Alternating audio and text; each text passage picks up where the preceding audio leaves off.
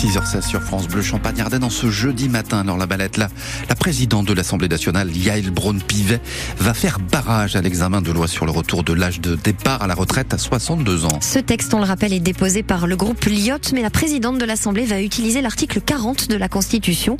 Il proscrit toute proposition de loi créant une charge pour les finances publiques, ce qui a d'ailleurs déclenché la fureur des oppositions. Hier, elle dénonce une attaque inédite des droits du Parlement. Pour Catherine Vautrin, présidente du Grand Reims, qui a été vice-présidente de l'Assemblée nationale pendant 9 ans, eh bien l'actuel titulaire du perchoir n'a fait qu'appliquer la règle. Cet article dit que les propositions et amendements formulés par les membres du Parlement ne sont pas recevables lorsque leur adoption aurait pour conséquence une baisse des ressources publiques ou une aggravation de la charge publique. C'est ça l'article 40.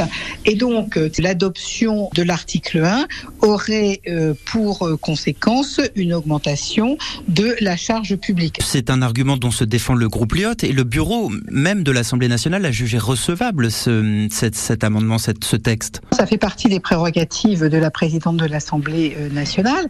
Et donc, à partir de là, c'est extrêmement important qu'on soit vigilant au fondement de notre démocratie, parce que si on commence à toucher au fondement de la démocratie, c'est quelque part notre suffrage universel qui est en jeu. Ça vous est déjà arrivé, vous, cet article 40 ah bah, Très fréquemment très fréquemment.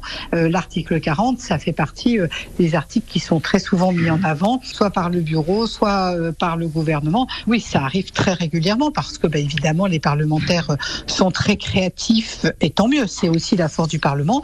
En revanche, bah, bien évidemment, certaines des créations des parlementaires ont des conséquences financières qui font que les amendements ne vont pas au bout. Donc ça, pour le coup, ça n'a rien de nouveau. En tout cas, pour le député marné du groupe Liot, Charles de Courson, ce qui est nouveau, c'est bien le recours hein, à l'article 40 sur un texte qui a été déclaré recevable par le bureau de l'Assemblée nationale sans précédent sous la Ve République, selon lui.